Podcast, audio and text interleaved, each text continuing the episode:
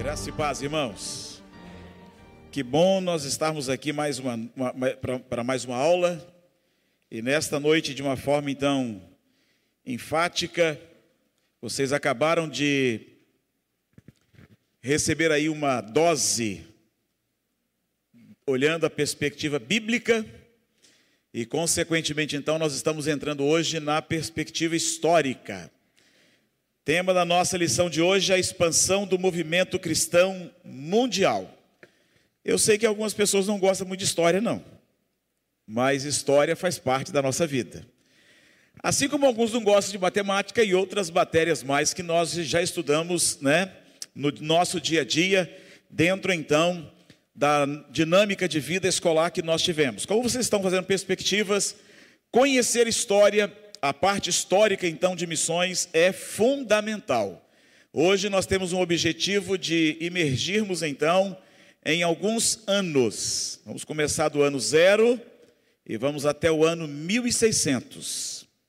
Então é rapidinho hoje, tá? Vocês prestem atenção que no piscar de olhos perderam a benção, tá bom? Então não cochile, se alguém cochilar perto de você aí, dá uma cutucada abençoada e diga para ele não cair. Alguma coisa caiu aí. Tá vendo? Foi só mexer com vocês, alguma coisa desceu aí. O que, que houve? Meus queridos, vocês então fizeram agora uma dinâmica onde foram lembradas todas as quatro palavras é, que, obviamente, nós precisaríamos decorar ou precisamos decorar, onde você então foi montando essa frase coletivamente. A nossa lição de hoje, então, ela já começa trazendo a palavra-chave que você já tem que também colocar em sua mente, que é continuidade. Obrigado, que já tem alguns ali que já estão falando. Isso é um sinal que leram a lição. Isso é bom. Continuidade. A continuidade, o nome já está dizendo, é preciso então nós vermos o mover de Deus na história, dando continuidade em todo o movimento então do Senhor, através daquilo que nós já estudamos. O que nós vamos agora fazer é rapidamente relembrar todas as lições que vocês é, já viram nesses, nessas quatro lições. Primeira lição que nós vimos, nós estudamos, foi que Deus é um Deus missionário. Ele, faz, ele fez aliança com Abraão, e segundo então a lição estudada, é, vai cumprir o seu propósito na história que se desdobra em três direções. Essas três direções, uma é para com o próprio Deus, segundo em prol das nações, e terceiro concernente aos poderes malignos de Satanás. A segunda lição que nós estudamos é a história de sua glória. Palavra-chave qual foi? Paixão. E aí então, nesta lição, vimos que a paixão é a dedicação àquilo que é realmente digno, onde ficou evidenciado aí nas palavras de Piper que só há missões porque não há adoração. E aqui então duas direções foram mostradas da glória de Deus. Primeiro, Deus revela a sua glória a todas as nações com um objetivo, que é receber a glória de todas as nações. Aí então nós fomos para a terceira lição, onde agora, chegando o próprio Senhor Jesus, anunciado aqui a palavra, entramos no tema o Messias para o mundo. Qual foi a palavra estudada aqui? Agora o Senhor Jesus nos pegou e nos deu um mandato. Este mandato então foi colocado sobre a minha vida e a sua vida, e nos foi confiado a tarefa de uma importância muito grande em nossas vidas e na vida de nossas igrejas. A preocupação permanente de Jesus, que prevaleceu no seu ministério, foi o reino de Deus. A grande comissão não foi um acréscimo em cima da hora no ministério de Jesus. Eu acredito que isso ficou muito evidenciado para nós. É um assunto que nós precisamos trazer à mente, porque vamos falar muito hoje, dentro da história da soberania do Senhor, da maneira como Deus soberanamente conduz a história, e nós não podemos ter em mente que, de repente, Jesus olhou para os discípulos e falou assim: Vou colocar dentro da vida de vocês um mandato. Não foi assim a, a própria ação de Deus já havia incluído nesta realidade então missionária exatamente o mandato. E aí nós fomos para a lição 4, onde nós vimos ali a era apostólica, demos uma rápida pincelada no ponto de vista bíblico, e aqui nós vimos uma igreja para todos os povos. Foi semana passada, né? Essa vocês têm que estar com ela fresquinha na cabeça, muito. Qual foi a palavra-chave? Agora só faltou o testemunho, né? Testemunho. E aqui, meus queridos, ficou claro para nós de que ele estabelece o valor de seguir a Cristo, e é como se o próprio Cristo estivesse então testemunhando através das nossas vidas. Naquele primeiro vídeo passado aqui hoje, já foi dado e mostrado para nós é, praticamente a história da teologia bíblica em ação desde o Antigo Testamento e focando então a entrada dele até a teologia bíblica do Novo Testamento. Quando você olha para aquele ano 2023, que é o ano que você está nele hoje, nós queremos pegar ali do anos, mais ou menos do ano 100, vamos pegar um pouquinho antes, e vamos estendê-lo até o momento em que nós estamos. É lógico que nós não vamos entrar na lição da semana que vem, que é a lição 6, que vai tratar também do, da base histórica de missões, quando vocês irão ver missões modernas. Mas agora é preciso focar exatamente sobre o tema da nossa lição de hoje, que é a expansão do movimento cristão mundial. Sem nós anteciparmos nada, eu quero também recordar com vocês exatamente a grande história da Bíblia, que, como falei naquele vídeo, foi mencionado. Quando você olha para a própria é, vida do homem, Deus criou Adão e Eva, o colocou no Éden, e o Senhor, então, que criou todas as coisas, criou todas as coisas com um propósito muito bem claro, com objetivo, com um padrão e com uma orientação muito, mas muito clara. Depois então do homem ter caído, ele foi criado à imagem e semelhança de Deus, é bom lembrar, mas ele caiu em pecado, ele desobedeceu a Deus. E este homem então que caiu entrou num desequilíbrio consigo mesmo. Ele quebrou o padrão da imagem de Deus e agora se rebelou contra o próprio Senhor. E lá em Gênesis 3,15 é providenciado para nós a primeira promessa dentro então da teologia bíblica, onde você vai ver o Senhor entrando em aliança com o homem, entrando em aliança com a humanidade, e ali então foi conduzindo toda a história e nos mostrando, meus queridos, de que o Senhor que certamente tem um único plano, plano A, exclusivo e único, ele então já entrou com a promessa deste que viria para poder esmagar a cabeça da serpente, Gênesis 3,15, e o Senhor vai entrando em aliança, então, simultaneamente com várias pessoas. Você vai ver os patriarcas, começando por Abraão, e você então vai se deparar ah, um pouco antes com a própria aliança que Deus faz com Noé, e assim sucessivamente com Moisés, e vai entrando por Davi, profetas, até chegar então no Novo Testamento. Este homem que se rebelou contra o Criador, ele conheceu o mal. Esse, ele conheceu o mal e agora, ao conhecer o mal, ele não sabe lidar com este mal, ele não sabe lidar com o pecado. Porque, na verdade, eles próprios descobriram que estavam nus e ali dali então foram expulsos do jardim do Éden e colocado um querubim para que eles não voltassem e tomassem então da própria árvore da vida e assim pudessem obviamente, ter ou voltar a ter o relacionamento com Deus. Era preciso seguir, então, agora uma normativa, o plano de Deus. E é por isso que nós estamos aqui nessa noite, para ver que no decorrer da história, o nosso Deus, então, ele foi trabalhando todas as coisas de tal forma que, ao chegarmos no ano 2023 e estarmos aqui, nós veremos que não está, nós não estamos aqui por acaso. Nós não fomos colocados aqui nesta noite, na turma de 2023 Guarapari, ah, por um acaso. Na verdade, se você lembrar muito bem, o nosso Deus que conhece a nossa vida sabe o que nós precisamos e na quantidade que nós precisamos. Depois que esse homem então foi expulso e que conhece a mentira, conhece o pecado, ele deixou de crer na verdade. E a ação do Senhor, irmãos, por nós, então, vai nos mostrar de que esse homem precisava exatamente de Cristo. E aí ocorre então esta obra magnífica, onde o Senhor vai nos mostrando, dentro de uma continuidade clara, de que Ele tem um propósito maior para as nossas vidas. Então nós chegamos agora exatamente na lição 5, 10 minutos rapidinhos. Vamos lá. Quando nós olhamos para a, lição 5, ah, certamente a gente fica assim, se perguntando por que, que acontecem algumas coisas conosco. Por que, que algumas coisas historicamente não poderiam ser diferentes? Porque eu também já fiz algumas perguntas e sei que você também já fez algumas perguntas. Por que, que é difícil, às vezes, a obra missionária avançar de uma forma que não seja tão pesada, tão penosa e tão dificultosa, por exemplo, para os próprios missionários? Alguns deles enfrentam crises violentas, algumas, algumas vezes enfrentam é, perseguição acirrada e alguns enfrentam a própria morte.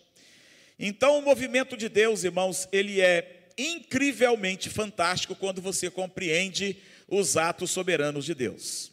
Não há como nós dimensionarmos com a nossa mente finita, talvez perdida dentro dos nossos conhecimentos, sem percebermos, e lógico que não vamos perceber, a ação de Deus, porque o único que pode ir no nosso amanhã é Deus. Ele é o único que sabe o que vai acontecer amanhã e os planos dele, obviamente, ele já está executando. Então eu quero agora chamar a sua atenção para um filme que vamos passar aqui agora. Ele está até apenas ao ano de 2015, que é o que foi feito. E ele vai mostrar um avanço é, do cristianismo que vai estar em branco e algumas, é, algumas, alguns momentos vai mudar as cores e você vai ver como o cristianismo ele avança desde o ano zero e vai então, em alguns momentos, regredindo, em alguns momentos expandindo, em alguns momentos o islamismo é, surpreendentemente crescendo, e em alguns momentos então o cristianismo literalmente então tomando conta ah, de todas aquelas regiões. Então eu gostaria que você agora estivesse atentos a esta a este filme aqui, a este vídeo, por favor.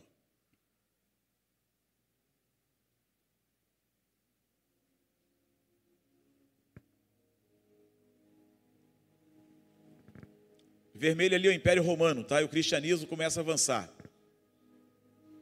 O ano está lá em cima, tá?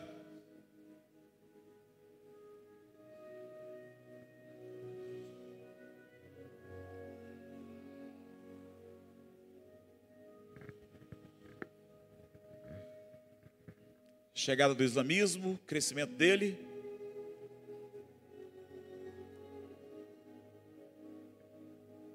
Nota como o cristianismo dá uma encolhida.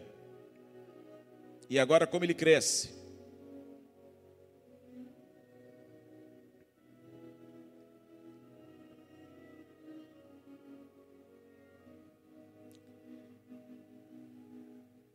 O Império Mongol.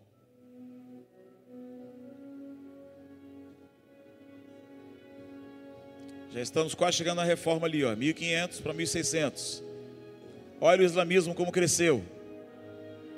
Agora note o crescimento do cristianismo.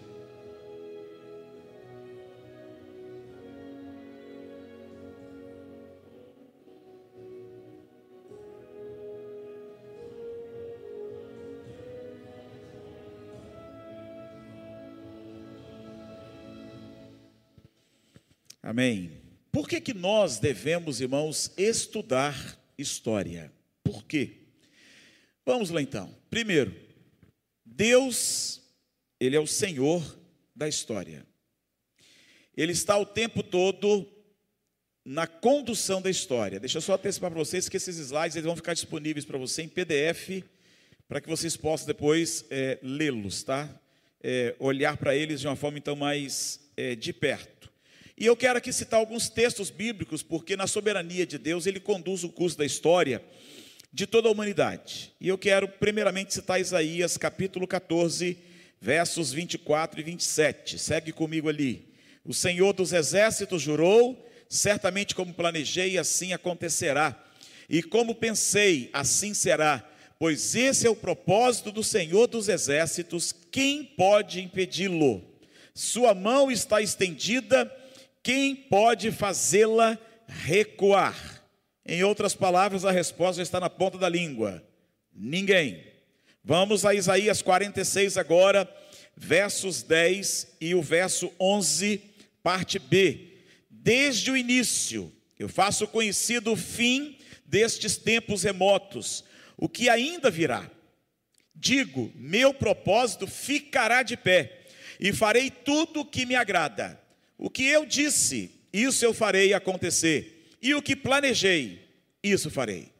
O nosso Deus, ele não é um Deus que vai pegando e fatiando os tempos e as histórias, onde às vezes nós achamos que o Senhor não conduz a história. Pelo contrário, ele é o Senhor da história.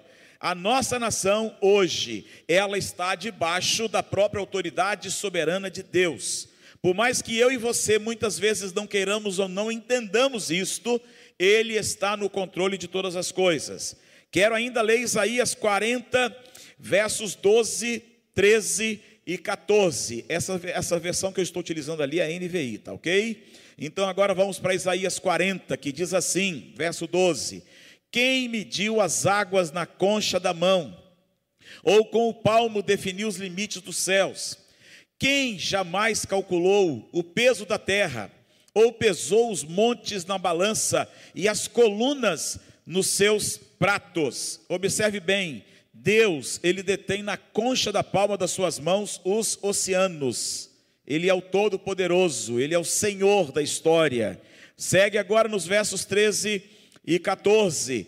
Quem mediu as águas na, ah, na concha, aliás, não, desculpe, quem definiu limites para o Espírito do Senhor, ou instruiu como seu conselheiro? A quem o Senhor consultou que pudesse esclarecê-lo e, o que, e que lhe ensinasse a julgar com justiça.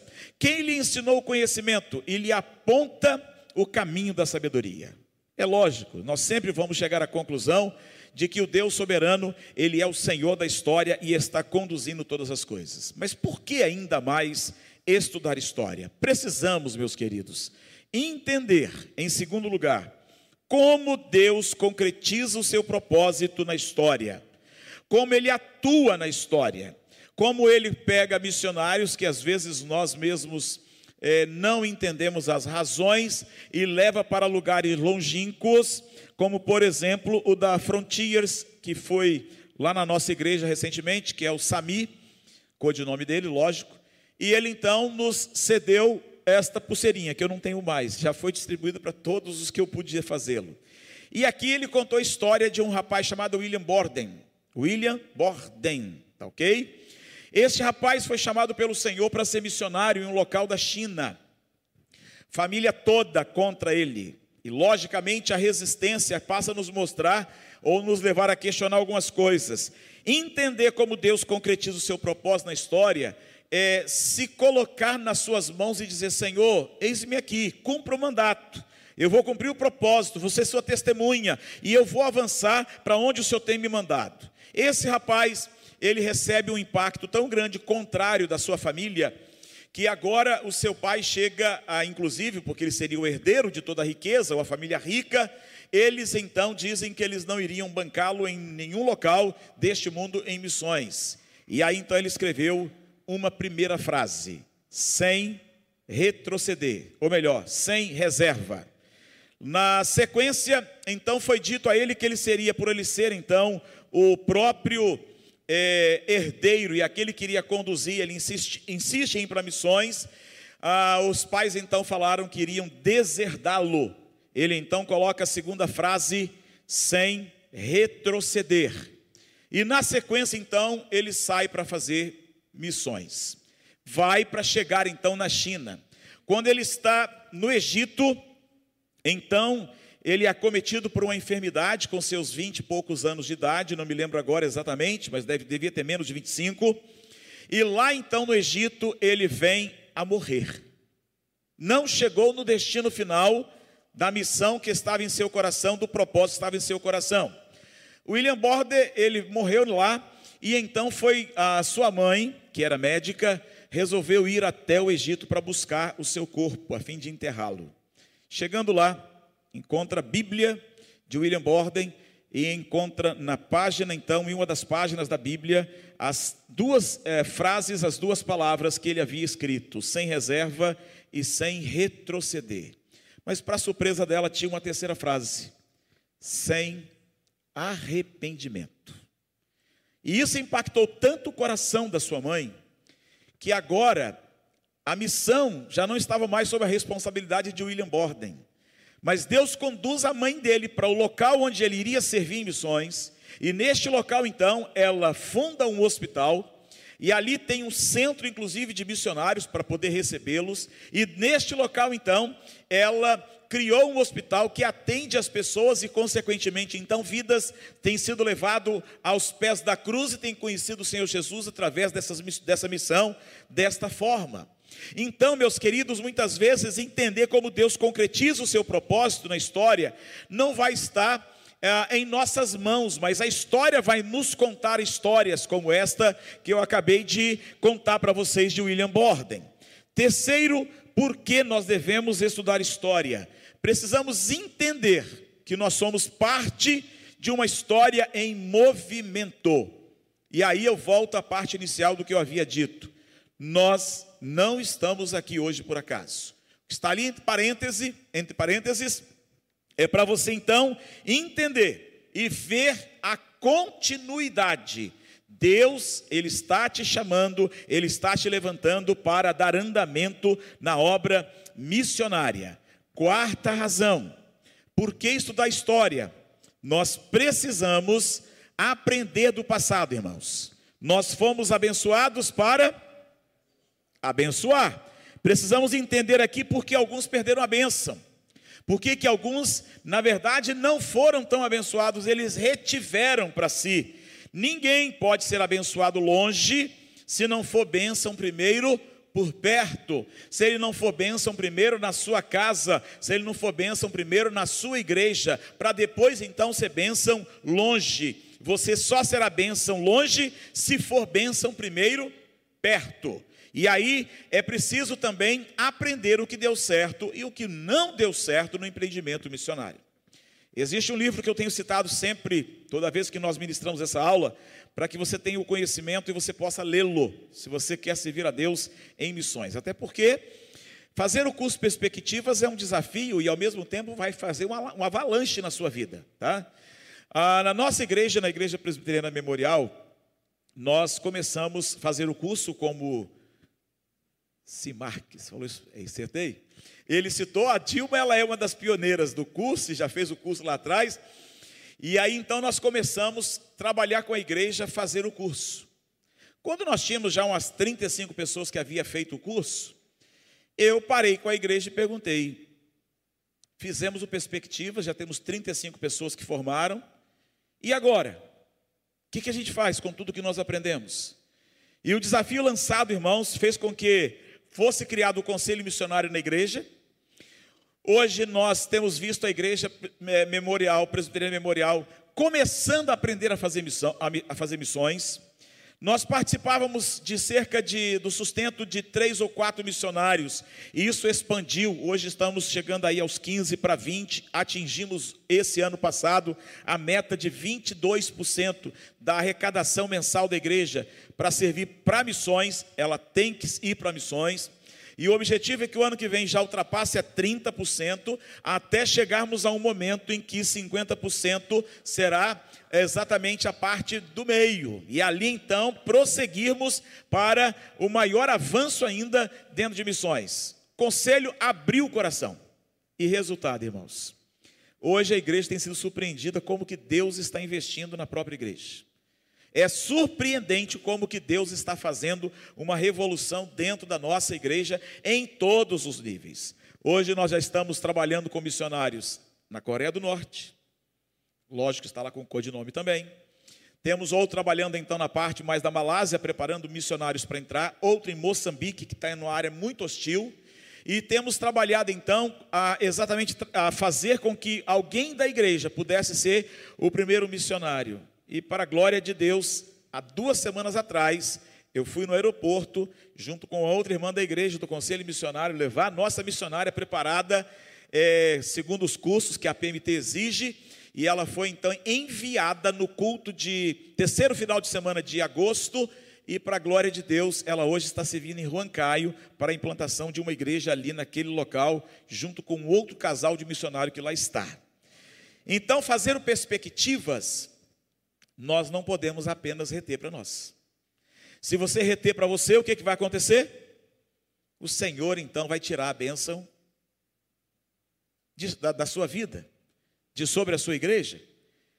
É lógico que ao mesmo tempo que eu estou aqui contando a história, mas também eu quero desafiar você a não temer e a não ficar com medo e investir. Porque quando você olha o avanço que nós fizemos hoje para o sertão nordestino, nós não tínhamos nada, irmãos, para poder oferecer em termos de dinheiro, finanças, para começarmos um conselho missionário que foi formado, chamado Conselho Missionário, no nosso caso presbiteriano, para a plantação de igreja no sertão nordestino, que é um dos oito segmentos menos evangelizados. E quando nós começamos a fazer o trabalho, o, o desafio chegou para nós, nós chamamos a igreja de Laranjeiras e depois chamamos a igreja de Santana. E aí então, o desafio era com quanto nós vamos começar, sendo que nós não tínhamos um centavo no orçamento para colocar mais em missões em nada. E aí começamos então a lançar o desafio pela fé, irmãos. E é surpreendente como Deus foi nos surpreendendo.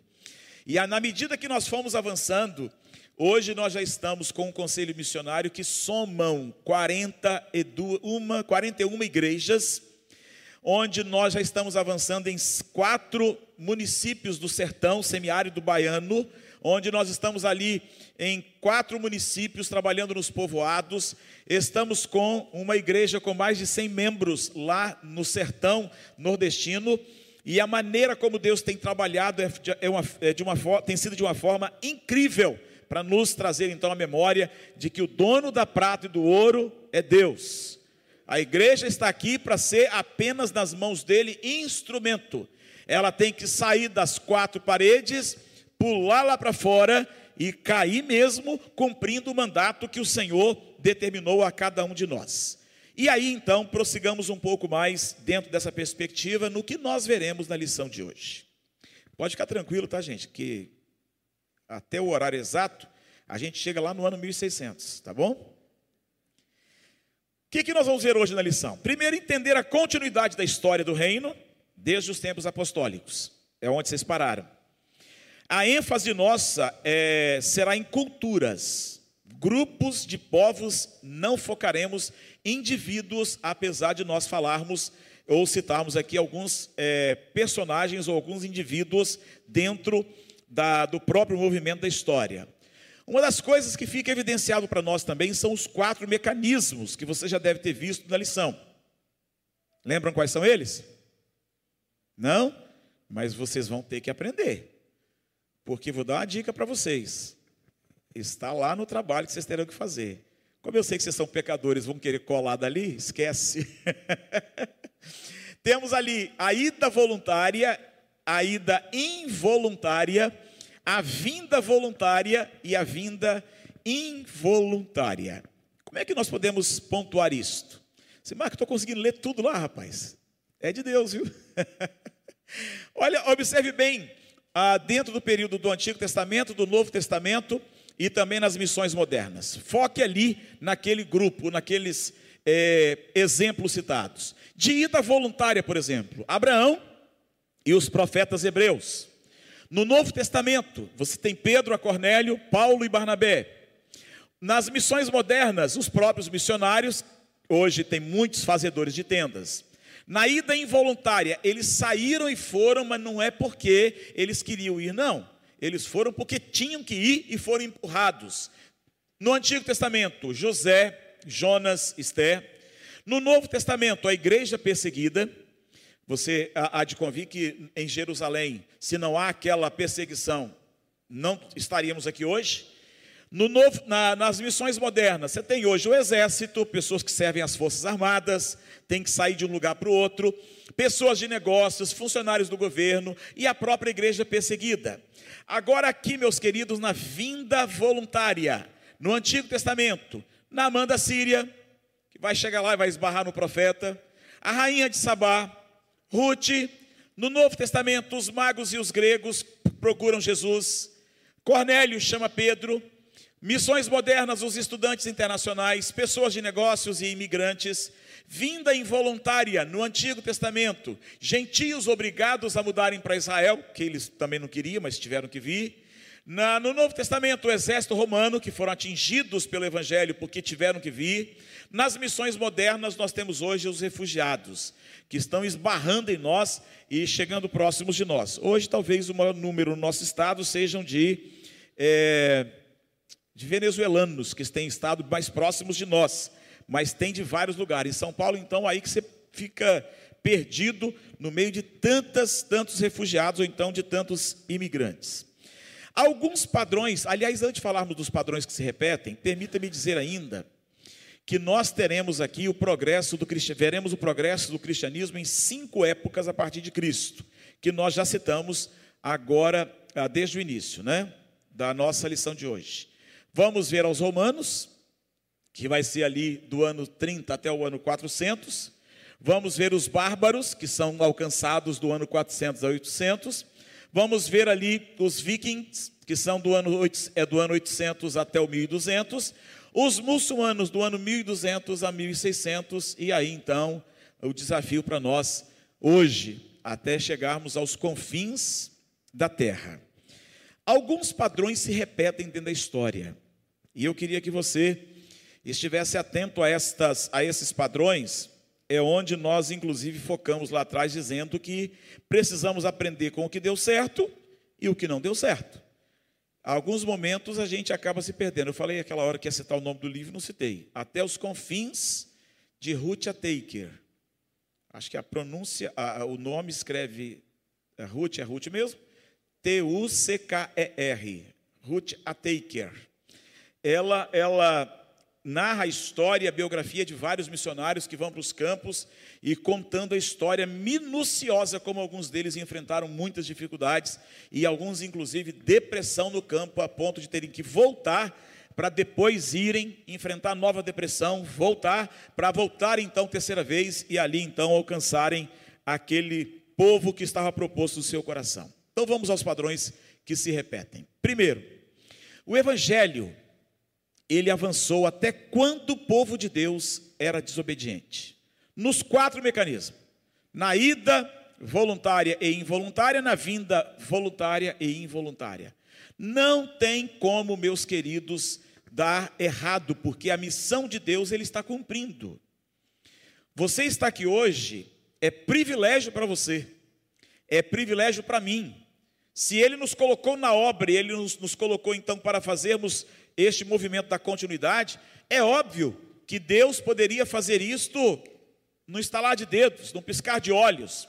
Mas segundo a palavra mesmo, os anjos que queriam fazer isto, mas o próprio Senhor determinou que a nós caberia o pregar o evangelho, o anunciar então a palavra. Então, a missão de Deus está se cumprindo. Se você quer participar dela, então você vai entrar dentro então desta dinâmica.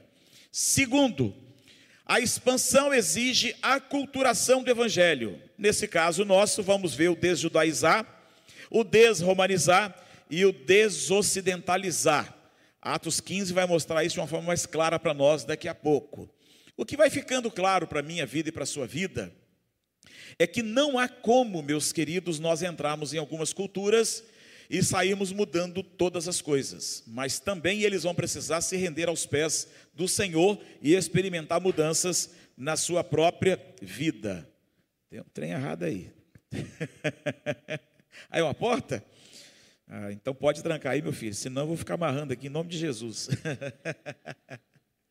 Terceiro padrão que se repete, irmãos: as duas estruturas funcionais da igreja, que é a sodalidade e modalidade, ou sodalismo e modalismo. Eu não sei nem se tem essa pergunta lá ainda, tem? Eu não posso dar muita cola para vocês, não. então presta atenção comigo, porque ó, a primeira estrutura funcional da igreja é essa aqui, ó. Viram? Viram? Já gravaram? Gravaram? Então tá bom, perderam a benção. Aí então o que, que é o modalismo? O modalismo ele é a igreja local estruturada. É a minha igreja, a sua igreja, a minha denominação e a sua denominação. Pré-requisito para entrada: o cristão a recebe então automaticamente no ato da sua conversão. A gente entra dentro de alguma denominação, não tem como fugirmos disso. Nós só deveríamos, irmãos, ou não deveríamos ser tão bairrista como nós somos, para ficar defendendo os nossos princípios, os nossos preceitos. Porque, na verdade, o que muda em nós evangélicos são alguns aspectos doutrinários de forma de batismo e na própria, ah, na própria teologia da salvação. Mas o restante é tudo igual. mas nós fazemos forças para ficar uma denominação aqui, a outra ali, a outra colar, e aí ficamos dando ah, tiro a esmo sem alcançarmos objetivos maiores. Eu lembro que uma vez nós começamos a fazer um trabalho missionário com uma, eu sempre esqueço o nome do local, é lá em cima no Haiti. E uma missionária que era da Assembleia de Deus, estava tomando conta de um orfanato de várias crianças que não tinham para si o que comer. E ali então foi levantada uma oferta para nós é, adotarmos uma criança. E aí, pasme, 50 reais por mês. Aí você deve estar pensando assim: é para dar comida a essas crianças pelo menos uma vez ao dia, não é?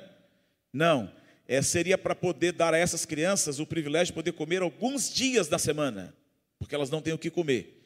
Elas fazem biscoitos de barro para comerem e alguns para venderem no mercado, para poder dar conta então de suprir a fome que eles estão inseridos nela. Foi montada uma padaria, e aí eu lembro que foi juntado a igreja Assembleia de Deus, a presbiteriana e a batista. E aí, mais uma vez, para a glória do Senhor, a gente viu o trabalho fluir, vimos a própria ação missionária se cumprir, porque juntou forças. Não é placa denominacional que vai entrar no céu. E o Perspectivas ele tem essa pegada para mostrar a mim e a você de que nós vamos sair para fazer missões, é lógico, querendo ou não, a gente carrega a nossa placa denominacional, mas chegando nos lugares, nós precisamos ver o reino. E é o reino que vai expandir, é o reino que vai chegar até aquele local e provocar então mudanças radicais naquele local. Esta igreja aqui, o objetivo principal dela, ou melhor, o modalismo, a estrutura, é o cuidado com o crente, é a alimentação espiritual, é aquilo que você faz todo domingo, de manhã e de noite na igreja, tá? Às vezes durante a semana, porque também às vezes não dá tempo. Bom, vai pular a benção de novo agora, ó, já foi. E aí nós então temos a segunda estrutura funcional, que é o sodalismo. Como alguns vão ser tentados a querer fotografar, pulou. O que, que é o sodalismo? É a segunda estrutura. Esta aqui, meus queridos, já é a estrutura missionária, tá ok? Que implica agora numa segunda decisão. Essa estrutura, ela tem os seus requisitos para aceitação de membros. É lógico que cada agência missionária vai trabalhar com suas regras, né? E nós temos muitas, mas muitas é, agências missionárias espalhadas pelo Brasil afora, muitas mesmo, tá? E aí, se você começar a perceber, como eu estava falando antes, de quebrarmos esse paradigma de é, aspectos mais denominacionais e começarmos a olhar mais o reino, sabe o que, que vai acontecer? Você vai começar a sustentar missionários que não são da sua denominação. E aí você vai ser surpreendido como é que é interessante isto. Sabe, uma das incursões nossas lá no, no Nordeste, nós fomos para Patos, que agora é Paraíba, para começar um trabalho lá em Patos e nós estávamos junto com o seu Antônio, que é da Forte Leve, e nós entramos na. Fomos até um local onde tinha uma igreja batista, e o missionário ainda não fazia parte do, desse trabalho. E ele, há duas, um, dois missionários, um homem e uma menina, os dois solteiros, começaram um trabalho no pé da serra, onde tinha uma comunidade, um povoado, e o outro estava trabalhando no meio da serra. E estava lá misturado presbiteriano, batista, um outro da igreja Betel, e tinham várias denominações. E aí eles compartilharam conosco de que um dos maiores problemas deles é que eles não tinham local para reunir.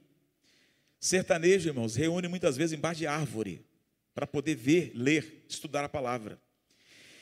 E este lugar ali embaixo, ao pé da serra, já tinha um número é, até razoável, acho que tinha umas 20 pessoas. E a menina, assim, falando apaixonadamente, a missionária, a ponto, eita glória a Deus, a ponto de nós vermos, por exemplo, os olhos dela brilhar, lágrimas saírem dos olhos dela, como também o rapaz que estava lá no meio do, da, da serra. E aí, naquele momento, o Espírito Santo de Deus inquieta um abençoado lá e que fala assim: vamos levantar uma oferta aqui para poder ver a compra desse terreno. Terreno no, no, no semiárido não é tão caro, não, tá? Mas em compensação precisa de dinheiro. Até porque também a realidade deles lá não é renda per capita igual a nossa, não. Renda per capita lá boa, é, você vai achar uma família que tem renda per capita de 500 reais, 600 reais, muito boa. Salário de mil reais, mil duzentos reais lá no sertão, é uma, para uma pessoa muito bem. É incrível isso. Até quem trabalha em órgãos governamentais, por exemplo, prefeitura, recebe 500 reais para poder varrer rua, limpar ah, o local. Então é, é uma situação bem difícil. E aí então começou esse, movimento. Quanto custa esse terreno? Ah, um, aqui é 20 mil, e lá em cima, 20 e poucos mil. De tal forma que com 50 mil você compraria os dois terrenos e dava para você já começar a pensar na construção do templo. E aí um irmão levantou e falou assim: Vamos levantar esse dinheiro agora? Sim, vamos. Você dá quanto? Dou 5 mil. E o outro? Ah, dou 10. E o outro? Dou, não, dou 3. E o outro? Ah, dou 5. Gente, numa questão rápida, ali entre nós, foi levantado ah, todo o valor necessário para a compra dos dois terrenos. Eles não sabiam que já tinha sido levantado isso. E à noite foi anunciado que os terrenos já poderiam ser comprados porque o dinheiro tinha sido levantado. Mas o que me surpreendeu foi a junção das denominações das igrejas ali, preocupado com o reino, em avançar o reino, independentemente se lá estaria escrito a Batista ou se estaria escrito lá a Assembleia de Deus ou qualquer outra, outra placa denominacional. Aí um irmão falou assim: Olha que interessante, eu não sou dessa denominação e o Espírito Santo falou tão profundo ao meu coração que foi inclusive o que mais doou em termos de valor, de valor. E é impressionante como Deus tem feito uma obra especial ali no sertão, no semiárido nordestino, principalmente da Bahia, lógico, chegando até ao Piauí. E Deus tem feito coisas grandiosas. Então as agências, elas têm trabalhado em função disso, irmãos. Quarto padrão que se repete: o avanço da obra missionária e a transformação social. A Forte Leve tem o Instituto da Água Viva e tem a agência missionária AMIS, que é a agência missionária para a evangelização do sertão.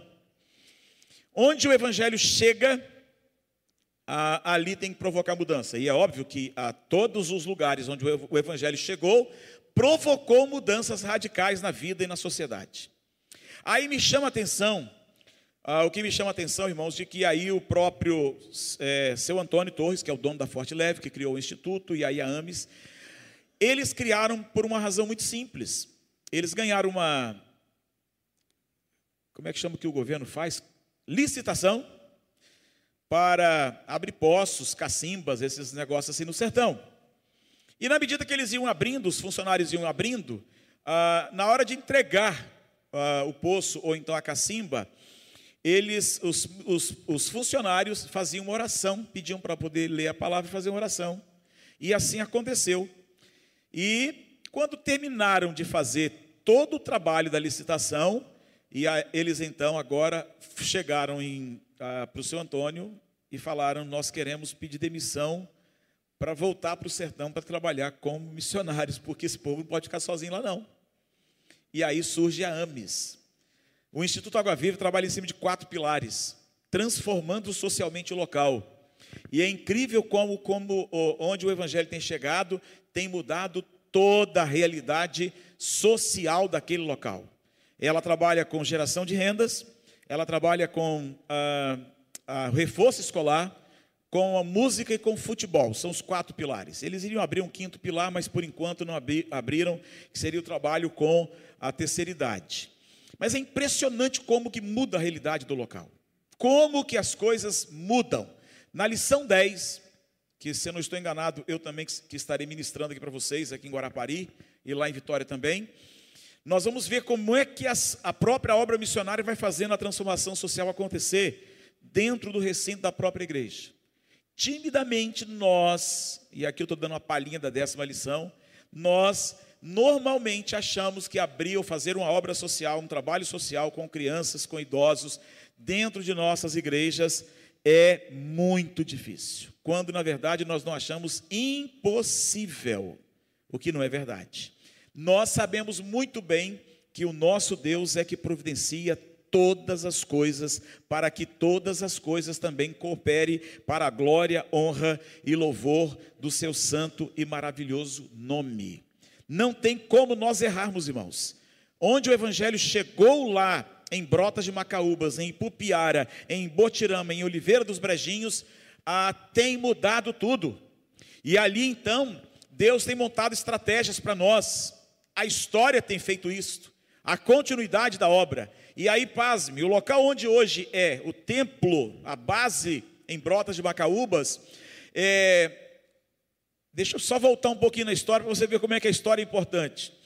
Fomos comprar um terreno de esquina de cerca de 4 mil metros e o próprio proprietário, na hora de fechar o negócio, ele supervalorizou o, o valor e de 120 jogou para 180. Ele falou assim: não faço por mais, por menos disto. Mas atrás dele tinha um outro terreno, até numa, de uma certa forma com a localização boa, que dava acesso para as duas ruas. E o dono dele falou assim: eu faço pelos 120 mil. E nós compramos esse terreno. Logo na sequência, nós compramos o terreno de trás.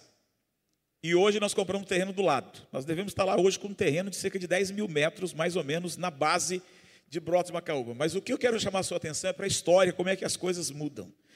Na, no século passado, a igreja presbiteriana tentou entrar lá com o evangelismo. E aí, pasme vocês, eles foram expulsos de Brotas. Quem é que expulsou ah, os missionários e os evangelistas presbiterianos lá de Brotas na época. Os antepassados deste rapaz que vendeu terreno para a igreja hoje. Ele estava num aperto financeiro incrível, ele é um advogado. E aí, hoje esse advogado, ele é membro da nossa igreja, lá em Brotas. E o testemunho dele para nós, irmãos, eu não consigo entender Aí a gente, lógico, tem que explicar para eles: é Deus, meu filho. Nunca vi, eu nunca vi a minha vida prosperar tanto quanto, quanto a chegada da igreja aqui neste local e eu ter negociado com vocês e vendido os terrenos para vocês. Ele é dono de um monte de terreno lá em Brotas. E ele falou: nunca minha vida prosperou tanto. E louvado seja Deus, porque é assim mesmo que acontece. Hoje nós já estamos trabalhando com padarias que são é, compradas está em torno de uns 12 mil a 15, onde você tem os utensílios, bancada, forno, fogão, liquidificador industrial, para que a própria padaria funcione dentro de uma casa. E ali gere uma renda de dois, três mil reais para a família, que é algo praticamente impossível de ser gerado em trabalhos comuns, porque não tem emprego. Né? Quem emprega mais lá é a própria prefeitura. Então, onde o Evangelho tem chegado, irmãos, as mudanças têm, as, têm acontecido de uma forma poderosa. Como o nosso primeiro tempo para o recreio está acabando, eu quero parar aqui. Ó. Se as bênçãos de Deus não são passadas à frente, elas podem ser, grava isto, elas podem ser tiradas. E aí, para finalizar, observe bem aqui essa frase de, opa, ali já, já entramos no ano zero. Na, a frase de Ralph Ralph Winter. Ele mesmo nos convida a olhar para toda a continuidade da história, agora do ano zero até o ano 1600. Vamos dar uma pausa e vamos para o recreio? A aula não tem recreio, né? vamos lá então. Prontos? Todos chegaram? Quem não chegou está para trás e está atrasado. E lá vem um lá mastigando. Eita glória, comer é bom demais da conta, né, rapaz? Mas vamos lá então. É, nós vamos entrar então agora no modelo proposto pelo Dr. Ralph Winter, que está naquele na sua apostila e consequentemente naquele livrinho fininho que vocês já estão aí lendo, né? Não é um livro fininho? É. Eu incentivo vocês primeiro a fazerem a leitura do módulo avançado. Sei que alguns de vocês vão fazer o básico, né? Mas depois que terminar o curso em si, na verdade, todo esse movimento Perspectivas, é, o desafio é para você ler o livro. Leia depois, é incrível. Ali tem muita, mas muito conteúdo que vai mudar a história da sua vida, tá bom? Vamos então por ano zero ao ano 400, começando ali então no alcance dos romanos. Todos nós sabemos que o evangelismo, o próprio cristianismo, é lógico, ele inicia na pessoa e na figura de Cristo. Os apóstolos começam a fazer este movimento e Deus então vai trazer algumas providências e os padrões então que Ralph Winter vai nos trazer, nos mostrar, é, de uma forma resumida, mas porém mostrando como que Deus vai alcançando é, esses grupos de pessoas. E aí nós temos o primeiro grupo, que são os romanos. O que, que acontece, irmãos, neste período entre o ano zero ao, ao ano 400? Vai ocorrer o fim das perseguições, vai acontecer a canonização do Novo Testamento, líderes desjudaizaram a mensagem e adaptaram ao mundo romano, porque você vai ver a partir de agora, dentro da história, de que começa a haver um movimento e, obviamente, uma mudança radical, porque o Império Romano, quando chega, ele favorece demais. E quem fez seminário aí, é, teológico, já sabe muito bem, dentro da história da igreja, como é que esses movimentos aconteceram. Dentro, lógico, também do próprio Império Romano, que vem tomando tudo naquela época. Outra coisa que acontece nesse período, o estabelecimento doutrinário da igreja. A igreja agora, ela tem doutrina, ela tem então doutrina para ser seguida, para ser então colocada em prática. Milhares de pagãos nominais passaram a ser membros nominais da igreja. Por quê? Vamos ver daqui a pouco. Uma igreja que se torna oficial, obrigado todas as pessoas e os cidadãos a se tornarem cristãos. Então era uma questão de lógica. Eu, que sou um cidadão nominal, pagão, eu agora passo a ser um membro nominal também da igreja. E o que, que vai acontecer com isso, irmãos? Quando nesse período ocorre esta, é, esse estabelecimento, então, do cristianismo como parte oficial, perdeu-se totalmente a visão missionária. Se ela é obrigatória, por que, que eu vou ter que evangelizar?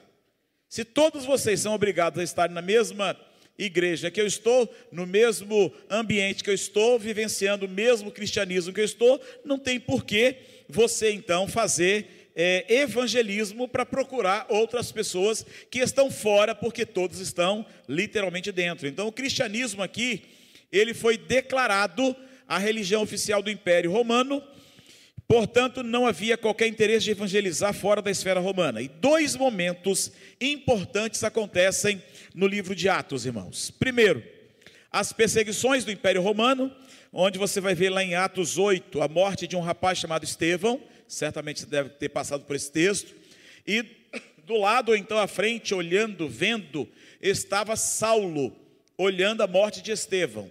Eu tenho para mim, é lógico que o texto não está me dizendo isso, mas diz a palavra que ele, ele consentia em tudo aquilo que estava acontecendo, mas eu tenho para mim que aquele movimento ali naquele momento deve ter impactado muito o coração de Saulo, que no capítulo 9 vai experimentar a conversão e vai então também ouvir da boca do próprio profeta de Deus de que ele é, teria que sofrer o quanto ele importaria sofrer pelo nome de Cristo após então, logicamente, a sua conversão e o seu preparo para dar andamento em todo o processo.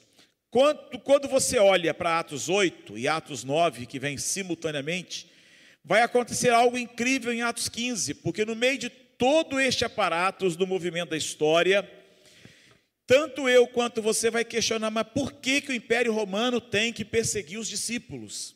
Por que, que quer prender todos eles?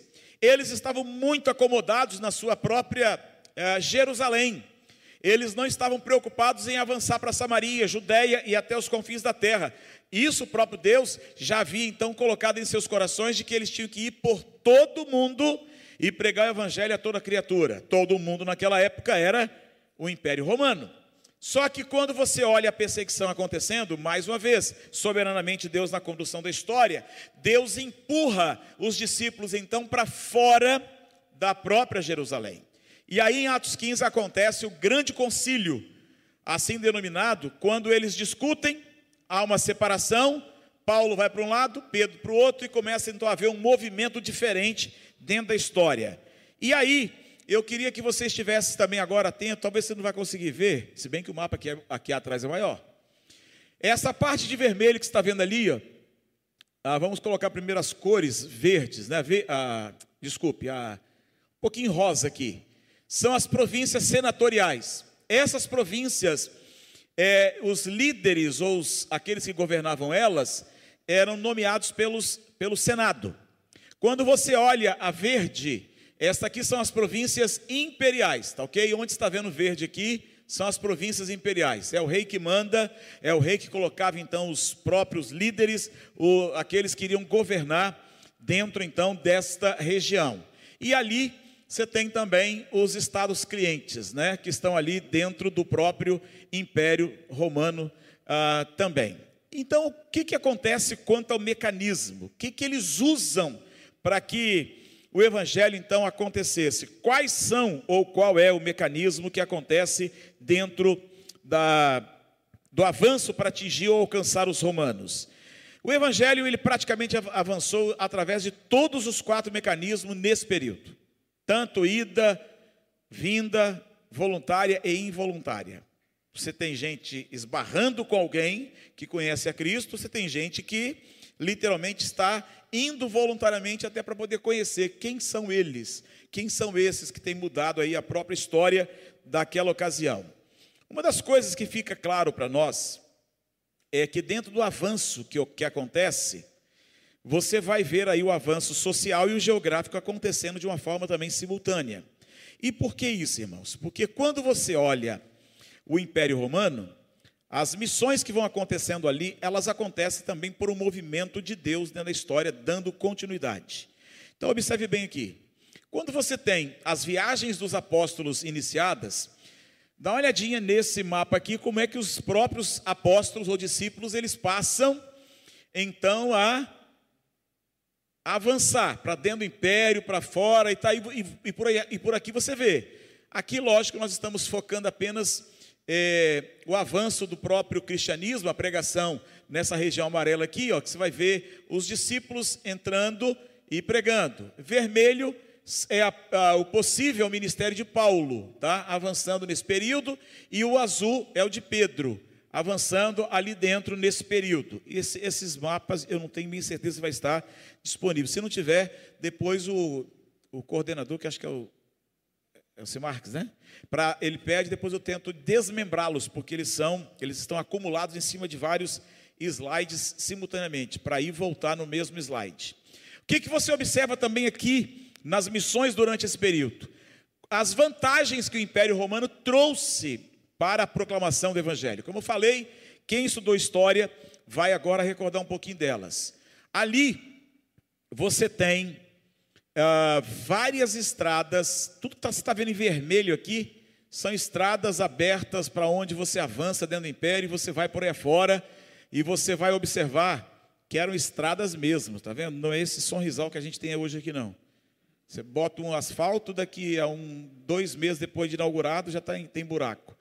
Essas estradas, inclusive lá em Jerusalém, lá em Israel, perduram até hoje. E você vê mesmo, ó, são estradas feitas naquela época. Está lá até a data de hoje. Aí o que, que você observa mais ainda como vantagem, gente? A segurança em viagens, porque todo o Império Romano tinha segurança, você não tem como fugir. Ah, quem hoje cometesse qualquer violência, o Império Romano, ele iria em cima, mas reinava a paz dentro do Império Romano. Ninguém era maluco de ficar também lutando contra os próprios soldados. Outra vantagem, a língua comum, o grego, que os nossos alunos de seminário amam estudar, né? tanto o grego quanto o hebraico. Eu sou professor de hebraico. E ali então é, é, imperava a língua comum que era o grego. Você tem também a organização do Estado, é, mais tarde adotados pela igreja, que são as dioceses, que hoje praticamente a igreja católica que usa esses termos, mas começa ali. É, logo no início do Império Romano. E a população judaica também de expatriados, que também é vantajosa para todos os aspectos. Então você observa que nesses primeiros séculos nós tínhamos então uma igreja única, uma única igreja. Tanto que o termo católica, ela quer dizer universal, não quer dizer é, católica romana. Ela só foi romanizar depois do terceiro século. Ali depois é que vai assumir essa postura do que é a Igreja Católica Romana, Apostólica Romana hoje, tá? Mas ali ela se torna oficial do império, e quando você olha aí o cristianismo sendo a única reunião, a única religião sem identidade, sem uh, nacionalista ou política, por isso era atraente a muitos do império. Então, automaticamente o cristianismo se espalhou por, por todo o império. Na religião oficial do império, ao se tornar esta religião oficial, ela carregou agora o estigma de ser romana. Por isso que agora passa a acontecer uma desaceleração em seu avanço nas áreas para fora do império. Só que é também no terceiro século que acontece, ah, ou melhor, começa a acontecer o desvio doutrinário da igreja. É exatamente aí, no terceiro para o quarto século, que começa a ser introduzido um monte de desvios da palavra, até culminar na reforma lá em 1600. Mas é óbvio, né? Isso iria acontecer, como hoje a gente tem presenciado, no mundo em que nós estamos, uma aliança e um acordo onde as próprias igrejas têm se aberto muito para o mundo e para acordos e alianças que não são de Deus com o mundo. E resultado, tem trazido transtornos para dentro das igrejas, trazido transtorno para o evangelho. De tal forma que não é difícil hoje você encontrar pessoas que estão falando assim: eu quero uma igreja bíblica, eu quero uma igreja que prega a Bíblia. Porque eu estou cansado de ir para igrejas que não pregam a Bíblia e chego lá, é, é isso, aquilo, aquilo outro, e não vejo a, o conteúdo da palavra para entrar no meu coração. Esse período começa aí. Então você observa que uma igreja, ao se tornar uma religião oficial, é óbvio, vai trazer esses transtornos. O que acontece também, irmãos, e aqui a gente está acelerando mesmo, porque é muito, são muitos anos para a gente ir. Você tem o florescimento, onde você acontece a prosperidade cultural e econômica Império Romano riquíssimo. E também a gente tem que fazer aqui uma pergunta para você pensar nela. O que teria acontecido se os romanos tivessem usado apenas parte da sua riqueza é, e poder para alcançar os povos além das suas fronteiras? Você já imaginou o que teria acontecido? Nós nem precisaríamos estar aqui hoje. Jesus teria voltado lá e teria, nós já, já nós não, o Império Romano na época já teria colocado fim a tudo e nós hoje não estaríamos aqui para contar a história.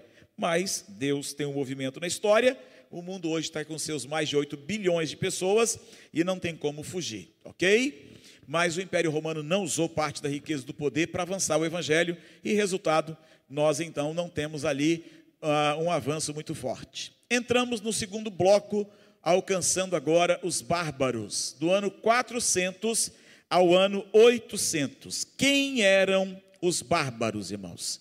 Quem eram esses, eh, esse povo, essas pessoas, ou esse grupo de povos? Os bárbaros era uma, a denominação dada aos povos de origem germânica que invadiram aqui a Península Ibérica durante os anos 4 e 5 e a palavra bárbaros de, deriva do romano barbaroi, que é estrangeiro. Então designava aqui qualquer um que não compartilhasse da cultura e da língua romanas. Saiu dali, era um bárbaro. Os bárbaros entraram para a história como sujos, como sanguinários, primitivos e incontroláveis.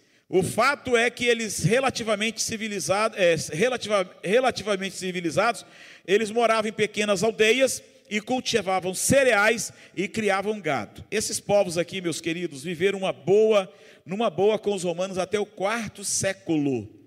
Mas a partir dali começa a acontecer algumas coisas, é, eu diria, estranhas, mas ao mesmo tempo você vai ver o movimento de Deus dando uma impulsão para alcançar os bárbaros.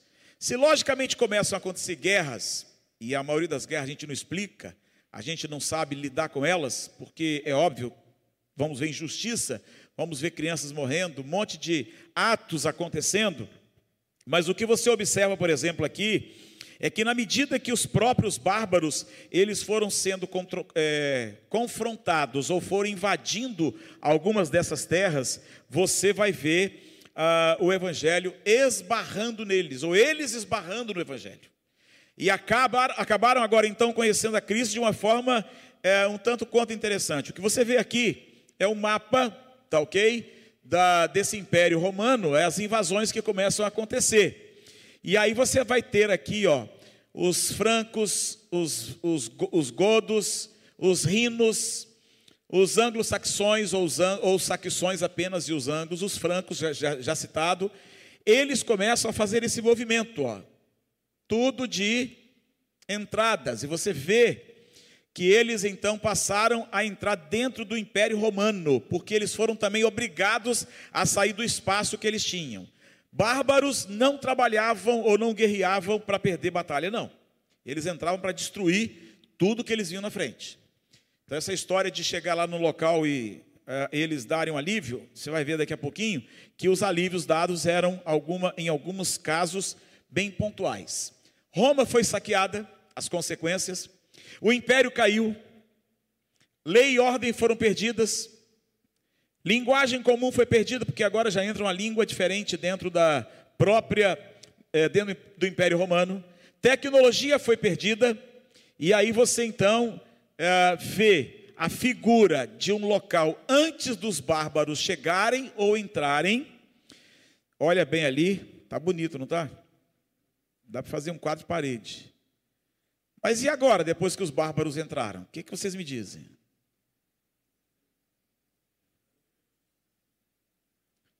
Eu volto com a, com a foto anterior para vocês terem uma noção. Tá? Aqui é lógico, é um, um, quadro para ilustrar. Coliseu está ali atrás, várias partes tal. E aí você então agora tem, depois da entrada deles, ó, destruição total. Eles chegavam para arrebentar mesmo, irmãos. Só que quando você olha isso, você vê o lado bom. Eles são alcançados para Cristo. Igreja e sacerdotes são poupados, presta atenção nisso, porque vai ser diferente com os vikings. E a igreja foi a única instituição que sobreviveu nesse período. Eles não destruíram as igrejas e eles poupavam as igrejas e sacerdotes. Então nós, pastores, estávamos livres deste momento tão difícil na vida da história dos bárbaros, graças a Deus, né? Mas fique esperto porque essa liberdade nossa brasileira, ela não está muito longe de acabar, não. Abra os olhos. Alcançando os bárbaros ainda, irmãos, o que, que acontece no início dessa era? A influência da igreja é, começa a minguar. Como nós citamos, eles são povos cruéis, estão ali normalmente na Ásia Central e agindo ali. Esses godos germânicos, citei lá atrás os vândalos, mas ali ocorre também algo interessante, porque nessas sucessivas ondas de dos povos cruéis oriundos da Ásia, empurraram, eles empurraram os godos e os vândalos para dentro do império, citado anteriormente através daquele primeiro mapa. Mas nesse tempo aqui, segundo afirma Blincoy, a luz da fé e do aprendizado foi quase perdida, exceto entre aquele último destaque que está ali no slide o surgimento do monasticismo.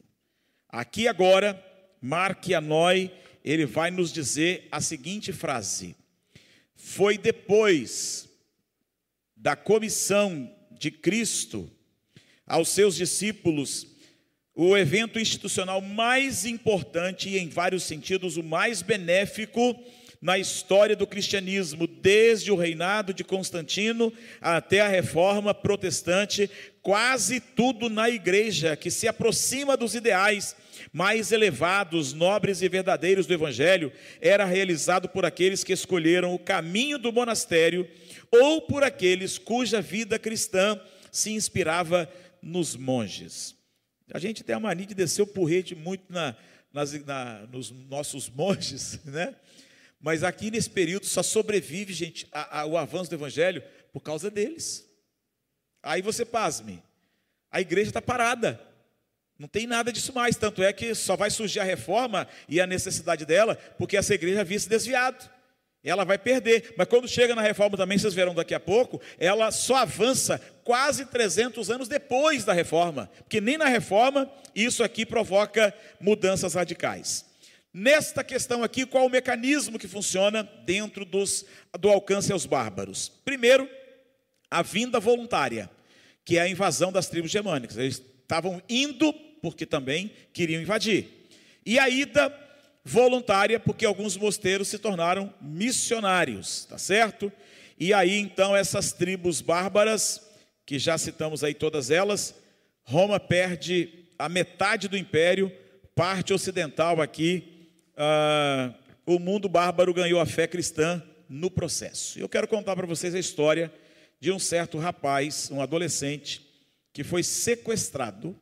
E este rapaz, ele teve aqui uma uma história para nos mostrar mais uma vez como que Deus dá continuidade no avanço do evangelho. Como que Deus ele faz as coisas fluírem quando nem nós acreditamos que no processo normal de Deus a gente poderia questionar tanto como se nós soubéssemos mais do que Deus. Esse rapaz aqui é chamado de Patrício, ou conhecido mais popularmente como São Patrício. Esses canibais violentos aí da Irlanda invadiram as áreas costeiras em busca de escravos. E eles então pegaram um adolescente. O nome desse adolescente é exatamente Patrício. E foi levado os salteadores celtas, que foi, é, o venderam como escravo na Irlanda. Mais tarde, Patrício deu graças por, ah, deu graças por esse infortúnio, pois foi o meio que Deus então usou para fé em Cristo chegar até os celtas também. Mas uma coisa que chama a atenção da gente, porque qualquer um preso, qualquer um escravizado, ele quer liberdade. Não há como você admitir o contrário. Tanto eu quanto você, se estamos sofrendo, eu quero, mas é fugir, é escapar do sofrimento. E aí o que, que acontece com esse cidadão chamado Patrício? Ele nasceu na Bretanha, passou seus dias em oração, e aí ele teve uma brilhante visão. Mas teve a visão mesmo, tá, gente? Não foi aqui, no caso, não é maquiando, não. Ele teve a visão e ele fugiu e voltou para casa. Só que o detalhe que a gente nota a partir dali, que depois que ele foge e vai para casa, ele vai para o seminário, ele se forma sacerdote, e aí ele tem uma outra visão. Volta para a Irlanda. Aí é hora de perguntar para Deus, né? Ué, eu fugi de lá? Olha o que, que eu fiz. Estou preparado aqui para servir de sacerdote. Eu voltar para a Irlanda, continuar escravo lá, mas não vou mesmo. Só que a ordem de Deus não é para ser questionada, é para ser cumprida, obedecida. Obrigado. E aí o que, que acontece? Ele volta. E o que, que acontece? É lógico, ele é levado de novo para onde, de onde então ele havia fugido. Agora, nota um detalhe, irmãos. Preste atenção nisso aqui. 700 igrejas são plantadas, 3 mil pastores são formados, 100 mil celtas são batizados, a cultura irlandesa transformada, os bardos e música tradicional e alfabetização recebem toda a carga de influência. O, um bardo era uma pessoa encarregada de transmitir histórias, mitos, lendas e poemas de forma oral, cantando as histórias do seu povo em poemas recitados. Tudo isso sofre mudança por causa de um adolescente que foi raptado, que fugiu, que se preparou, que recebe a visão, recebe a ordem de Deus, ele volta para o lugar e aí acontece o que aconteceu entre eles. Glória a Deus por isso. Aí quando você olha agora a continuidade nesse próprio propósito de Deus. Carlos Magno, o rei germânico, aqui rei dos francos germanos, ele foi o monarca mais poderoso do Sacro Império Romano, tá? E ele facilitou aqui o crescimento da educação e o desenvolvimento econômico que temporariamente tirou a Europa do caos, literalmente. Hoje a Europa está voltando para o caos. Mas o que você observa dentro da própria história, este homem foi de vital importância. E Deus usa quem Ele quer. Tem essa conversa não. Quando nós, igreja, não pregamos, a própria Bíblia diz que quem é que vai clamar? As pedras, não vão? Você imagina só, eu não prego, você não prega a missão de Deus, ela vai continuar sendo, se cumprindo. Não é à toa, então, que nós temos, por exemplo, vários muçulmanos que estão tendo sonhos, visões e aí, porque a palavra também tem que prevalecer, porque a fé vem pelo ouvir, o ouvir a palavra, e aí eles têm que conhecer quem é este homem de branco que se manifesta em sonhos com eles em visões, ou então entra dentro de um ambiente de é, sofrimento e cura, e ali então eles em contato com os próprios, é, as próprias igrejas e povo cristãos, eles acabam conhecendo quem é esse homem de branco chamado Jesus de Nazaré. Então o avanço ele vai acontecendo de uma forma tremenda porque Deus ele é soberano. E ali, meus queridos, debaixo da influência dos centros monásticos, ele promoveu aí os centros missionários de vidas monásticas que tinham se espalhado e mantido a fé por toda a Europa. Chegamos no terceiro bloco, alcançando agora os vikings. Quando você olha agora para os vikings, quem são eles? Quem são esses abençoados aqui? Eles não são muito diferentes dos bárbaros, não, tá? O grande problema é que esses aqui são um pouquinho mais agressivos. O que, que acontece? Os vikings eles são uma antiga civilização, originária da região da Escandinávia, que hoje está compreendendo aquele território ali de três países eh, europeus: a Suécia, a Dinamarca e a Noruega, igualmente conhecidos como nórdicos ou então normandos. Eles estabeleceram uma rica cultura que se desenvolveu graças à atividade também agrícola, o artesanato e um notável comércio marítimo. Mas quem são eles ainda? São saqueadores cruéis.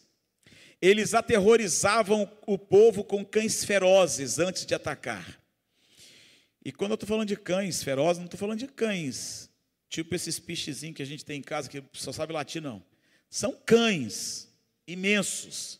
Se você puxar na internet lá, talvez você consiga achar uns cães que dá mais ou menos altura. Minha altura, não que eu não sou referência de altura para ninguém, mas um cão grande, forte, possante.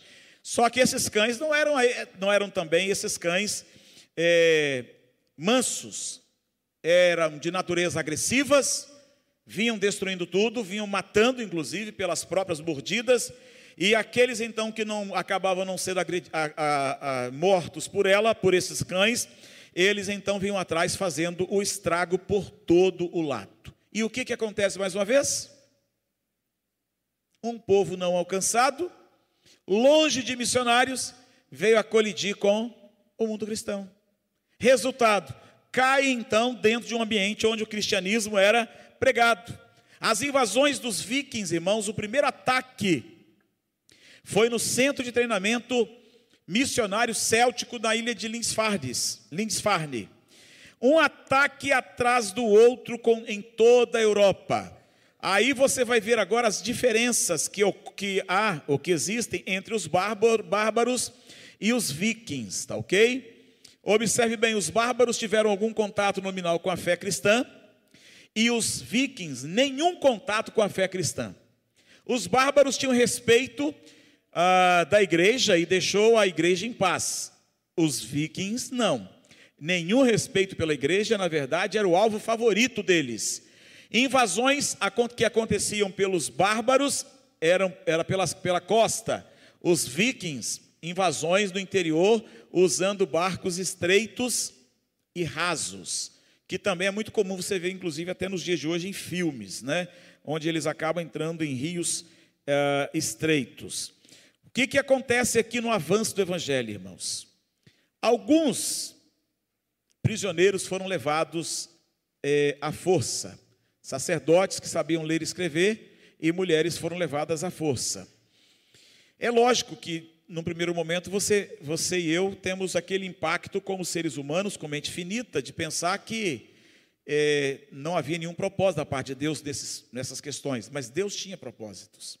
Esses sacerdotes que sabiam ler e escrever passam agora a influenciar, eles são literalmente agora é, homens e mulheres que levaram consigo a fé cristã, e o Evangelho está entrando.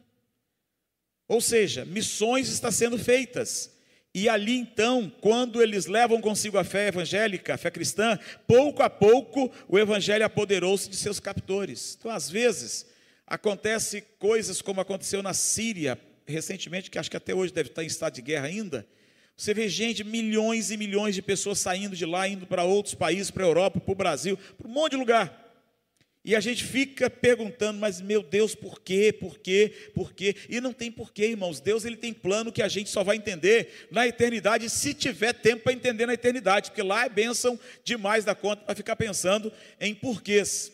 Mas o que a gente nota é que essas pessoas estão saindo, elas estão entrando em choque com a, a, os lugares onde o evangelho já existe, onde o cristianismo já existe. E no movimento, então, da expansão do, do cristianismo, Deus tem falado e tem ministrado ao coração deles de uma forma tremendamente especial. Resultado, no, mesmo que algumas coisas, ao, ao olharmos para elas, são negativas, Deus tem propósitos. Só mire nisto. Entramos no quinto bloco, quarto bloco, melhor dizendo. 1200 a 1600, alcançando os muçulmanos, ou então sarracenos. que também é o nome dado para eles. O que, que nós, irmãos, temos aqui nesse período? Como é que se dá a ascensão do islamismo? Ele surge no século VII como a terceira religião monoteísta. Maomé, ele foi, ele proclamou a adoração a Alá como o único Deus em toda a Arábia. E ali então começa a surgir o islamismo. Porém, o islamismo não cresce muito com Maomé vivo. É interessante isso. E o crescimento geográfico do islamismo, ele só, ele só pode ser visto de uma forma maior do islamismo, tá? Após a morte de Maomé. Que ah, quando ocorre a morte dele, após isto, o islamismo se espalhou pelo norte da África, alcançando a Espanha, metade dos países mediterrâneos. Eu não sei se agora, mas pode ser que seja. Não, é ainda no próximo. Quando a gente vai, for ver a, a, um mapa que vai mostrar para a gente esse avanço. Qual foi o sério problema acontecido neste tempo, aqui neste período, irmãos? Os cristãos fogem do norte da África, os cristãos fugiram para Sicília, para Espanha, para Grécia, para Gália, e até mesmo para Alemanha. Só que nós temos um outro agravante. Muitos cristãos, eles que são nominais ou eram nominais, diante da situação, porque o islamismo tem uma pegada de oferecer é, muitas coisas, muitos, muito lado positivo, e dentre eles, por exemplo, evitar a sobrecarga de impostos, diminuir a sobrecarga, tem privilégios para quem é muçulmano. E aí o que, que acontece nesse período aqui? É, muitos cristãos nominais, eles se converteram ao islamismo. Ah, isso talvez ache difícil isso? Não. Em pleno século 20 e 21, nós já tivemos casos de missionários que foram para lá pregar e ao invés deles evangelizarem, evangelizarem os muçulmanos, eles voltaram de lá muçulmanos. Aí pasme você. Mas graças a Deus é minoria. Louvado seja Deus, porque a maioria que esbarra lá com os muçulmanos, eles levam o evangelho. Eu não sei se você sabe, mas os muçulmanos, eles têm um plano estratégico para o Brasil. E já começaram ele pelo norte do país, lá na região norte mesmo, lá em cima, Pará, lá, de, lá por cima. Só que pela graça de Deus, o que, que acontece? Se os muçulmanos entram para evangelizar, ah, mostrando a religião monoteísta ah, do islamismo, o que, que nós temos aqui para apresentar para eles? O Evangelho, Jesus. Então, ao mesmo tempo que eles vêm voluntariamente para cá, no caso deles, ida voluntária, aqui eles vão esbarrar com o Evangelho. Então, nós precisamos estar atentos e prontos para também dar razão da nossa fé e pregar a essas pessoas para que o nome de Deus seja glorificado. Ah, acontecem muitas vitórias militares, irmãos, vitórias estarrecedoras nesse período aí também ah, da implantação do islamismo. E como diz Ralph Winter e Steven, ah, pois eles surgiram para, demo, opa, para demonstrar que o islamismo desfrutava o favor especial de Deus. Até hoje eles estão nessa pegada, tentando mostrar isto. O que, que acontece? Normalmente, quando eles chegam em países que são é, menores, eles costumam, costumam literalmente entrar com a área financeira, muitas vezes comprando, comprando mesmo, territórios e etc. Existe uma empresa aqui no Brasil que só trabalha nela muçulmanos. Me foge a memória aqui agora o local. Você vê. Agora, se você abrir uma empresa e colocar só cristão, dá ruim. Mas eles estão com essa pegada. Resultado: para você entrar na empresa, tendo necessidade, você vai ter que se tornar islâmico. Não é? Mas longe de nós isso. Vamos lá. O que, que você observa aqui? Ó? Aqui vai sendo ticado agora uh, exatamente como que o, o, o, islamismo vai avançar. Antes do islamismo, nós temos essa, essa realidade. E aí então, vamos para, para o segundo mapa, onde ocorre a morte de Alá, ou, oh, desculpe, de Maomé, em 632. Você matando aqui Deus aí fica difícil, né? Aí o que, que acontece? Ó? Depois da morte dele, observa bem, ó, essa região verde e esse cantinho aqui da Arábia, somente. Agora observe bem, dentro de 30 anos depois, A Arábia toda, ó, Israel, você já está vendo aqui, ó, parte da Ásia, antigamente, né? Ásia Menor, norte da África, já foi o avanço. Observa bem agora, 100 anos depois, já subiram para mais para o norte da África, pegaram aqui a Espanha, Portugal e etc. E agora, observe bem, dentro dessa perspectiva, quando eles, 200 anos depois, vai atingindo várias outras regiões, dentre elas o Império Bizantino. Então, a história ela está aí para nos mostrar aquilo que também nós, por exemplo, vemos de errado. E aí o mecanismo utilizado para alcançar os muçulmanos não foi dos melhores. São as cruzadas. Oito cruzadas, de 1095 a 1350, acontecem. A primeira, em 1096 a 1099, foi proclamada pelo Papa Urbano II, e a história vai demonstrar para nós que essa empreitada foi, na verdade, a maior distorção da motivação missionária de todos os tempos. Vamos matar, invadir, guerra santa. Não vai dar certo.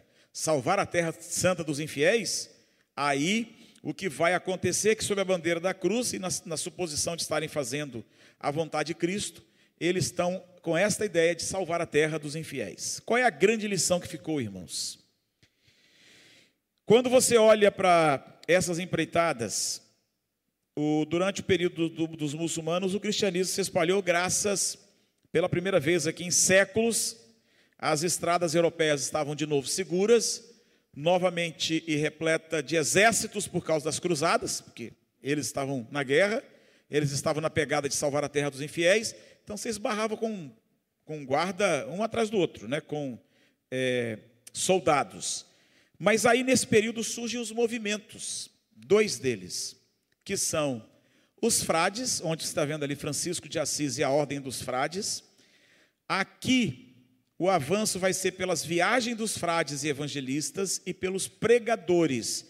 Dos pregadores, vamos ver aqui a figura clássica do, de Domingos de, de Guzmão, que desejava levar aqui o evangelho ao incansado povo tatar no Oriente.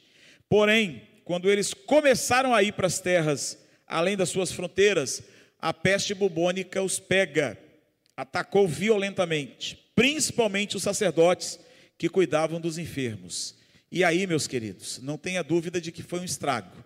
Haja vista o que você viu aí na, na Covid, né? Aí imagina uma peste bubônica na, numa ocasião, nessa ocasião, mas automaticamente os próprios frades também evangelistas eram que cuidavam dos doentes. Então também o evangelho estava alcançando uh, os muçulmanos. E aí chegamos então na, no quinto e último ponto, porque daqui a pouquinho bate a sineta lá atrás, 1.200 a 1.600, alcançando agora, aliás não, nós estamos alcançando ainda os muçulmanos. É a frase aqui que eu queria ter citado, eu não citei de Ralph Winter. A boa vontade ou mesmo a obediência sacrificial a Deus não substituem a nítida compreensão da sua vontade. E às vezes vai exigir sacrifício mesmo tá? Às vezes vai exigir sacrifício e talvez até sacrifício de morte, mas os planos de Deus são perfeitos. Porque se não fosse assim, em Romanos 12, 1, não estaria deixando claro que nós devemos oferecer a Deus a nossa vida como um sacrifício vivo, santo e agradável a Ele, que é o nosso culto racional. E quando você vê que a vontade de Deus ela é boa, agradável e perfeita, Deus não muda Nada de, não mudou nada disto e vai continuar não mudando. E aí vamos agora sim para o último período, que é do ano 1600 até a data de hoje. Esse período aqui a gente não entra muito neles, irmãos. Por quê? Porque você vai, é, a partir da semana que vem, aliás, na semana que vem você vai ter a segunda aula de História, que é a lição 6, a unidade 6, e depois você vai ter a unidade 7. Na unidade 6 você vai ver exatamente o movimento de história que começa a acontecer depois que a reforma entra na própria vida do povo, né? A própria igreja agora ela é mudada, ela é transformada. Não é correto dizer aqui, irmãos, que não houve esforço missionário entre a reforma e o período aqui de William Carey, os moráveis, os pietistas, puritanos e de John Wesley, John Wesley. Mas historicamente, a importância das duas estruturas elas podem ser ilustradas pelo fato que demorou praticamente 250 anos depois da reforma, até finalmente haver uma verdadeira explosão de atividade missionária na igreja protestante, na vida da igreja protestante. Esta era aqui é chamada da era do silêncio, a era do grande avanço missionário. Conhecimento de como a glória de Deus chegou às nações inicia com aquele rapaz ali parrudo chamado Lutero, tá? Afixando as 95 teses lá na porta do templo e ele então depois vai ser levado à excomunhão. Nesse período aqui, as missões elas praticamente ficam é, retidas, porque a preocupação da reforma não era missões, era primeiro corrigir todos os desvios doutrinários que a igreja havia cometido, e era lógico. Primeira coisa que tinha que acontecer: reforma espiritual. Tem que voltar para a palavra, tem que retornar para a escritura. Um novo anseio pela vida de santidade, vida de devocional e um novo anseio pela pregação também do evangelho. Aí, nesse período que nós estamos citando, fique claro para nós, irmãos, que durante a, a, o século XVI, a Igreja Católica, eu já até vou abrir todos os slides para a gente seguindo a sequência e lendo, opa, volta, e lendo-os. É, a Igreja Católica, missionários são enviados a cada navio, a Europa, agora a reforma, conhecida por não transportar nenhum missionário. A Igreja Católica enviou missionários para a América do Norte, do Sul, Ásia e África, Europa. Alguns capelães foram enviados para cuidar dos colonizadores cristãos em outros países. A Igreja Católica muitas vezes lutou contra os poderes comerciais. A Europa demorou quase 300 anos para, para os protestantes descobrirem a grande comissão. Dentre eles você vai ter aí a figura de Calvino, que é um dos mentores doutrinários aí dentro da, do aspecto da doutrina reformada, onde ele manda e envia missionário, inclusive aqui para o Brasil, que é morto lá atrás, logo após o descobrimento, alguns anos depois, exatamente por aqueles que estavam aqui, que são, ah, que era a igreja católica, por eles mesmos. Então a história está aí para nos mostrar essas verdades. Mas tem uma exceção que nós precisamos contar para vocês e aqui encerrarmos a aula de hoje. A Igreja dos Morávios. Vocês certamente ouvirão mais dela precisamente semana que vem. Mas eu não posso encerrar aqui sem falar do Conde Nicolaus von Zinzendorf. Bonito o nome dele, né? Mais difícil do que Abidiel, graças a Deus. Ele era, foi conhecido por, pela sua vida de oração, louvor e zelo missionário seu método era enviar grupos de crentes para morar entre os não crentes, os não cristãos. Apaixonado pelos não alcançados e disposto a fazer tudo para alcançá-los, usou inclusive grande parte da sua riqueza, fazendo da sua fazenda um local e um ponto de apoio para mandar enviar muitos missionários. Enviou mais missionários em 20 anos do que todos os outros protestantes fizeram em 200 anos. Então, pasme o que uma pessoa pode fazer nas mãos de Deus. E essa pessoa pode ser você, a partir dessa noite. Olhando, irmãos, para essas verdades, do, de tudo que nós vimos, do movimento que Deus vai fazendo e da continuidade do que Deus vai a realizando, fica para nós aqui então uma conclusão muito direta. Temos muito que cortar volta. 2023 exatamente hoje, dia 11, 12, 12 de setembro de 2023, você está sentado aqui, a história continua com você. A história continua comigo. E o que nós entendemos aqui, vemos da fala de Ralph Winter, para nós concluirmos, se nós do Ocidente insistirmos em guardar nossa bênção ao invés de dividi-la, então, como aconteceu com outras nações antes de nós, precisamos perdê-la para que as nações que ainda restam possam recebê-la. Ou você hoje resolve colocar sua vida diante de Deus, dizer: Senhor, a bênção que eu recebi, eu quero dividi-la.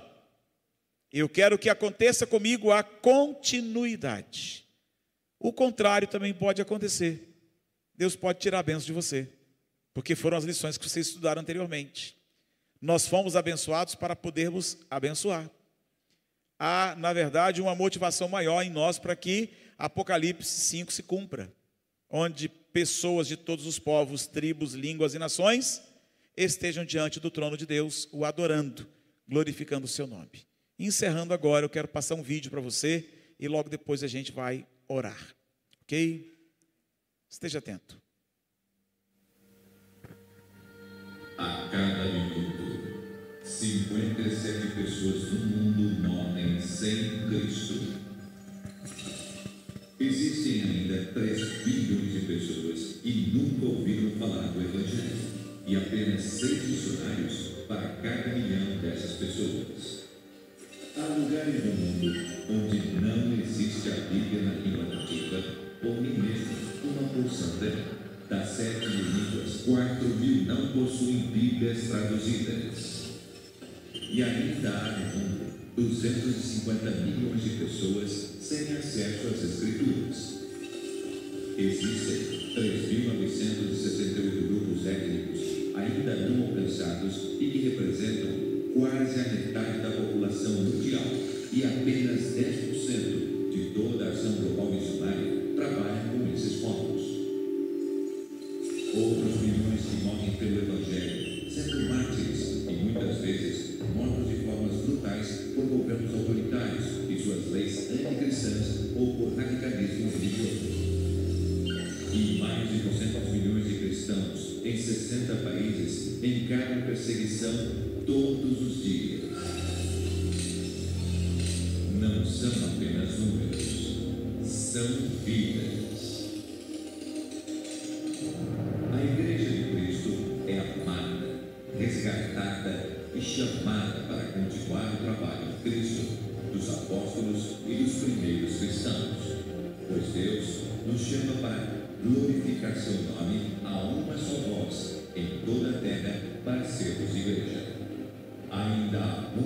fazer. A missão foi dada, mas a tarefa está inacabada.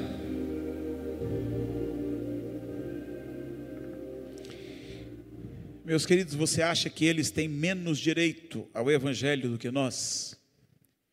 A história só pode continuar comigo e com você.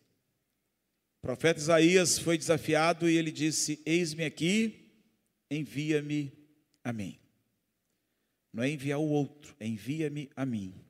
Se você entendeu que Deus ele está convidando você para dar continuidade, eu quero convidar você para que fique de pé no seu lugar, dizendo: Senhor, eis-me aqui, eu quero trabalhar na tua obra, eu quero fazer cumprir o, teu, o mandato que o Senhor colocou sobre os meus ombros, e eu quero dizer ao Senhor que eu estou disponível para a obra que o Senhor quer dar continuidade através da minha vida. Vamos orar, irmãos. Deus amado, muito obrigado pelo privilégio que o Senhor nos dá de podermos estar aqui nessa noite, colocando as nossas vidas no altar do Senhor Deus, dizendo que nós queremos dar continuidade, Pai, ao avanço da obra do Senhor, do Evangelho, da, da palavra, da pregação da cruz, a povos não alcançados, a pessoas não alcançadas em todo o nosso mundo, ó Deus. Em nome de Jesus, Pai amado, faça-nos viver e reviver isso para a tua honra e para a tua glória. Que o nosso coração, Pai amado, se apodere da unção e da ação do teu, do teu Espírito Santo. Que nós possamos ir por todo mundo, pregar o Evangelho a toda criatura, não baseado em nossas forças, mas sim, Pai, na ordem do Senhor e no poder da tua graça poderosa que transformou nossas vidas e colocou em nossos corações o Espírito Santo do Senhor e Ele está conosco todos os dias, ó Pai, até a consumação dos séculos. Faça de nós, ó Pai, verdadeiros instrumentos das tuas mãos, para podermos, Pai amado, alcançar e darmos continuidade à pregação do Evangelho aos povos ainda não alcançados. É a nossa oração dizendo: Eis-nos aqui. Oramos, Pai, em nome de Jesus. Amém. Assentai-vos, irmãos, que há aí alguns avisos a serem dados.